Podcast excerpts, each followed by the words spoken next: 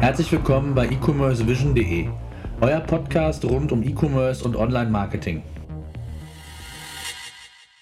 Hallo und herzlich willkommen zur 40. Ausgabe unseres E-Commerce Podcasts.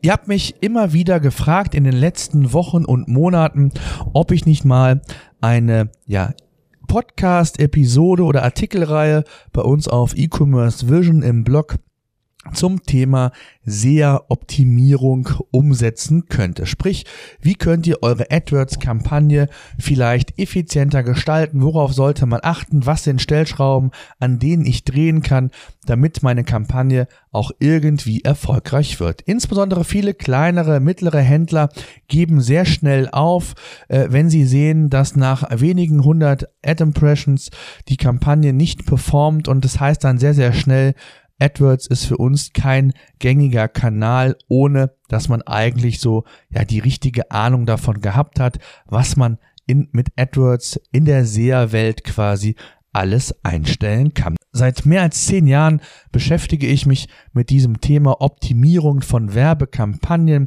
angefangen im klassischen Display-Bereich und E-Mail-Marketing und seit einigen Jahren auch dann immer mehr im Bereich SEA.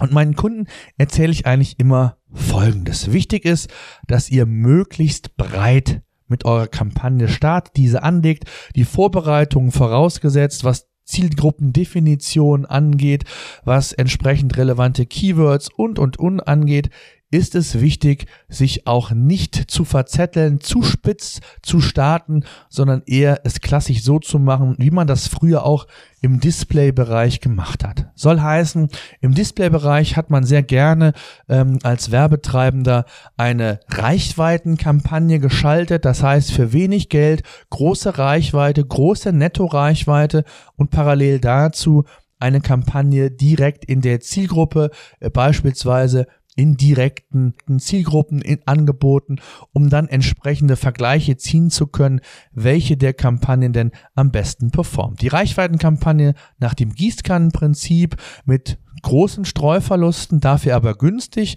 Auch das kann sich letztendlich am Ende des Monats, am Ende des Tages rechnen und das muss man entsprechend schauen und ganz wichtig auch während der Kampagne optimieren. Und genauso ist es auch im SEA-Bereich. Ihr solltet versuchen, möglichst breit eure Kampagne zu starten. Und davon breit meine ich nicht nur mit den verschiedenen Möglichkeiten, die mir Google bietet, sondern auch was das Zielgruppenspektrum angeht, solltet ihr hier verschiedene Kampagnen aufsetzen. Gerne ruhig einmal sehr enge Zielgruppendefinition, was Keywords angeht, dann ein wenig erweitert. Gleichzeitig ist es natürlich wichtig, dass ihr auch die verschiedenen äh, Varianten, nenne ich es jetzt einfach mal, oder Werbeformen, die Google euch anbietet, ebenfalls nutzt. Wichtig ist zu wissen, klassisch gibt es ja bei Google die Möglichkeit, im Search-Umfeld, im Display-Umfeld, also das gesamte Display-Network von Google zu buchen, im Video-Umfeld tätig zu sein und da gibt es verschiedene Teildisziplinen, die ihr ebenfalls noch nutzen könnt.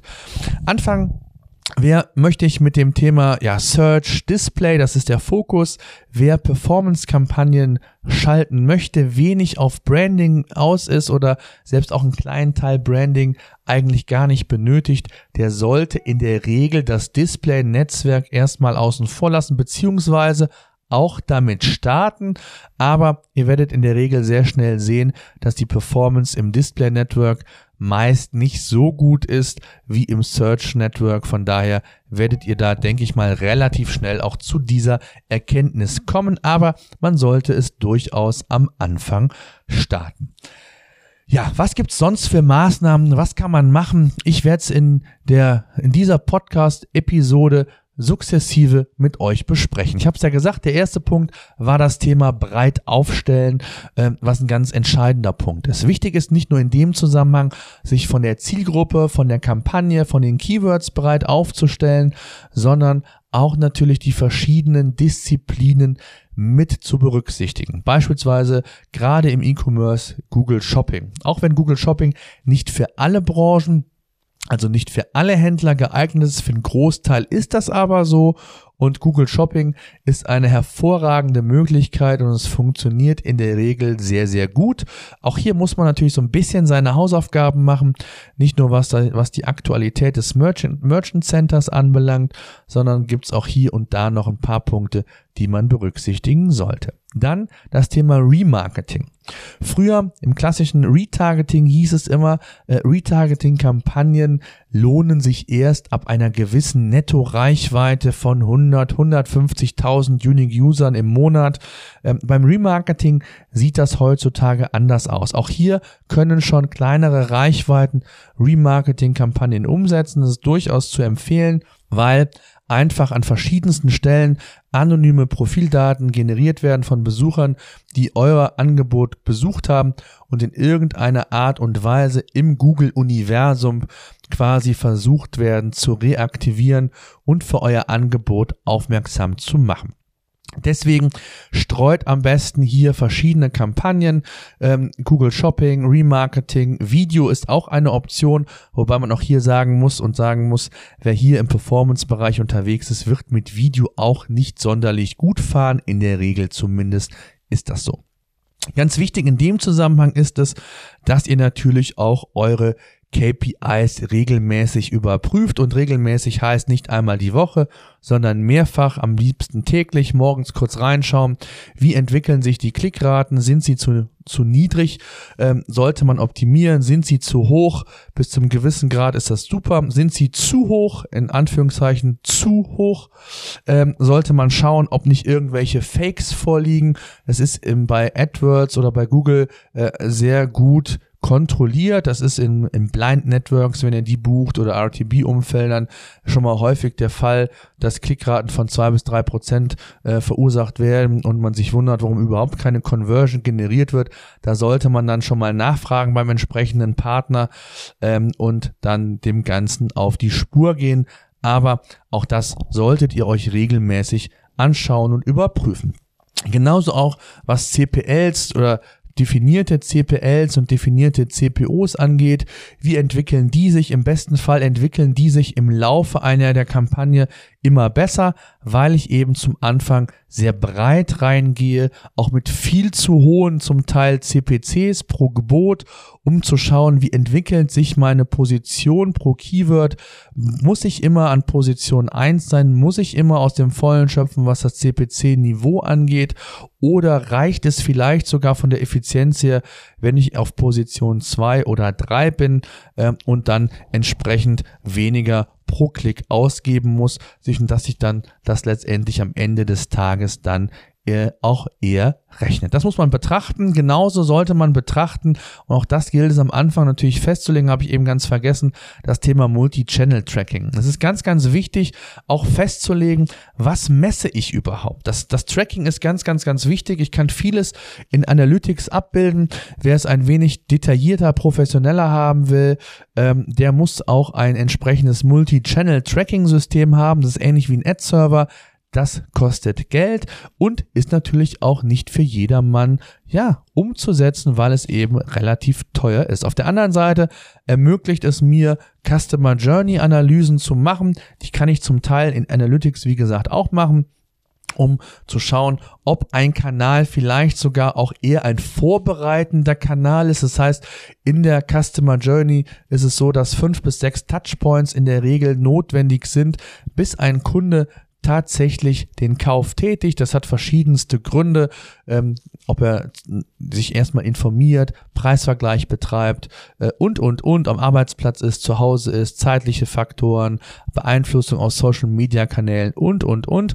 Also faktisch ist es so, dass heutzutage mehrere Touchpoints notwendig sind, damit ein Kunde quasi gewandelt oder ein Interessent quasi gewandelt werden kann. Und da ist es natürlich wichtig, auch hier diese Betrachtung mit einfließen zu lassen in dem Zusammenhang, denn es könnte theoretisch sein, dass ein Kanal, in dem Fall dann der SEA-Kanal, auch ein vorbereitender Kanal ist. Das heißt, er ist, ähm, er hilft quasi, um dann den Interessenten in Kunden zu wandeln. Es ist aber nicht der Kanal, der letztendlich den Verkaufsabschluss zur Folge hatte.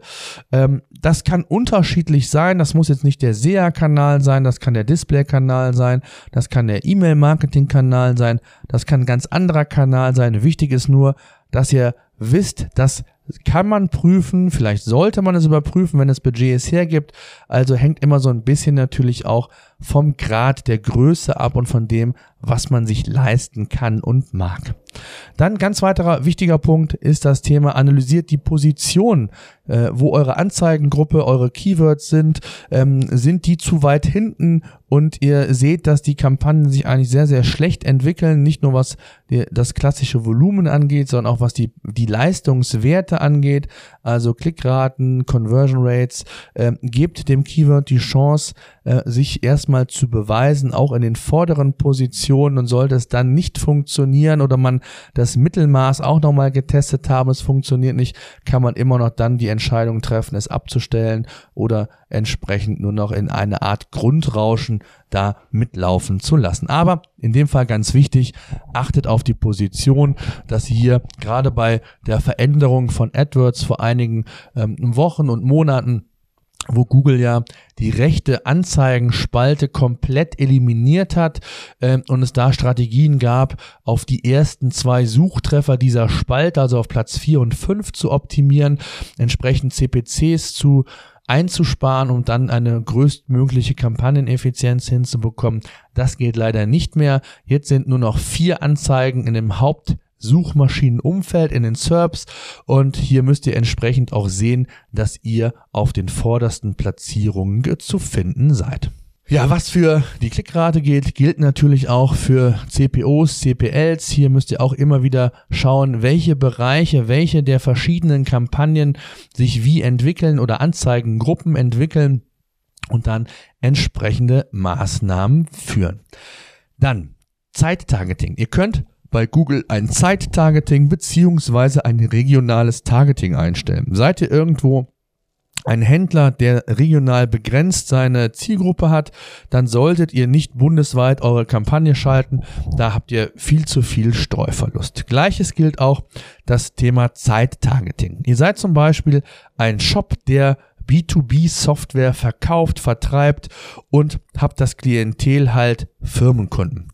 Da ist es halt so, in der Regel werden, werden Firmenkunden montags bis freitags eure Kunden beziehungsweise ähm, entsprechend zu Kunden gewandelt. Das heißt, man könnte versuchen oder nach einem ersten Test, wenn es nicht funktioniert, die Wochenenden auszusparen und die Kampagne von mir aus nur von 9 oder 8 bis 19 Uhr und von montags bis freitags zu fahren, um hier entsprechende Streuverluste zu minimieren und die Kampagne effizienter zu gestalten.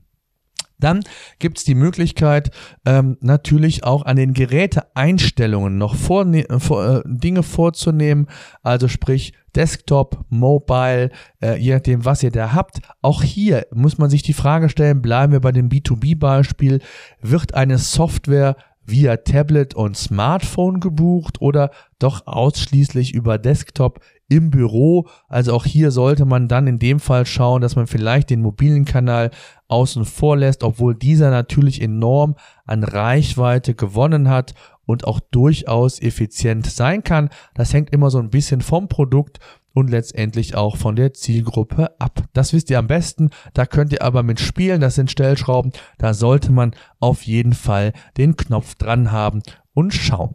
Tja, was kann ich noch machen? Ich kann Anzeigen entsprechend optimieren. Das heißt, ja, Anzeigen haben großen Einfluss auf die Conversion und auf den Qualitätsfaktor, den Google intern verwendet. Hier kann es durchaus sein, dass bei Nennung eines relevanten Keywords im Anzeigentext der von Google berechnete Qualitätsfaktor steigt und das Gebot für die erste Seite sinkt. Das heißt also insgesamt kann eine Kampagne auch über den Weg effizienter gestaltet werden.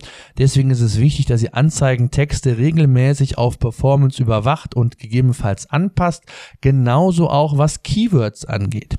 Ihr habt ein relevantes Keyword-Set am Anfang festgelegt. Vielleicht habt ihr euch auf Shorthead-Keywords fokussiert ähm, und wolltet schauen, inwieweit die erfolgreich sind. Im Verlaufe der Kampagne hat sich gezeigt, dass das gar nicht so erfolgreich ist, wie man sich das gewünscht hat. Von daher kann man natürlich auch während der Kampagne die Strategie wechseln, beziehungsweise auch nochmal ein AB-Testing machen mit Longtail-Keywords. Ähm, auch hier gibt es dann entsprechende Möglichkeiten, könnt ihr euch entsprechend ähm, ja, Keywords ähm, analysieren. Das ist, glaube ich, dann nochmal so eine, eine Podcast-Ausserie für sich. Alleine die Keyword-Recherche über welche Wege, welche Maßnahmen, ähm, welche äh, ich hätte bald gesagt, Wege man nehmen kann, die vielleicht nicht so die üblichen, typischen sind, aber man trotzdem auf wirklich sehr, sehr gute Ergebnisse kommt. Sollte das mal interessant sein, schreibt mir gerne eine E-Mail. Vielleicht mache ich da tatsächlich auch nochmal eine separate Ausgabe zu diesem Thema. Ja, Anzeigenerweiterung gibt's auch noch. Das heißt, ihr könnt eure Anzeige einen zusätzlichen Link verpassen, Unternehmensstandort eingeben, Snippet oder Bewertung hinzufügen. All das kann man auch machen. Und ihr seht schon, es gibt eine ganze Menge Stellschrauben, die ich in einer SEA-Kampagne äh, tätigen kann, um am Ende des Tages eine erfolgreiche und effiziente Kampagne hinzubekommen. Das ist wichtig. Ich wollte euch mit der Ausgabe einfach mal so ein paar Themen, ein paar Dinge mit auf den Weg geben, worauf man achten sollte, wenn man eine SEA-Kampagne äh, umsetzt. Ähm, das Wichtigste ist einfach, wenn möglich, breit anfangen, immer spitzer werden, regelmäßig kontrollieren, analysieren, die KPIs heranziehen, bis auf Keyword-Ebene auch wirklich optimieren. Es kann durchaus sein, dass einzelne Keywords in der Anzeigengruppe funktionieren, andere wiederum nicht. Dann schmeißt sie raus, lasst sie auf kleiner Flamme, sage ich mal, weiterlaufen. Ähm, das müsst ihr letztendlich entscheiden.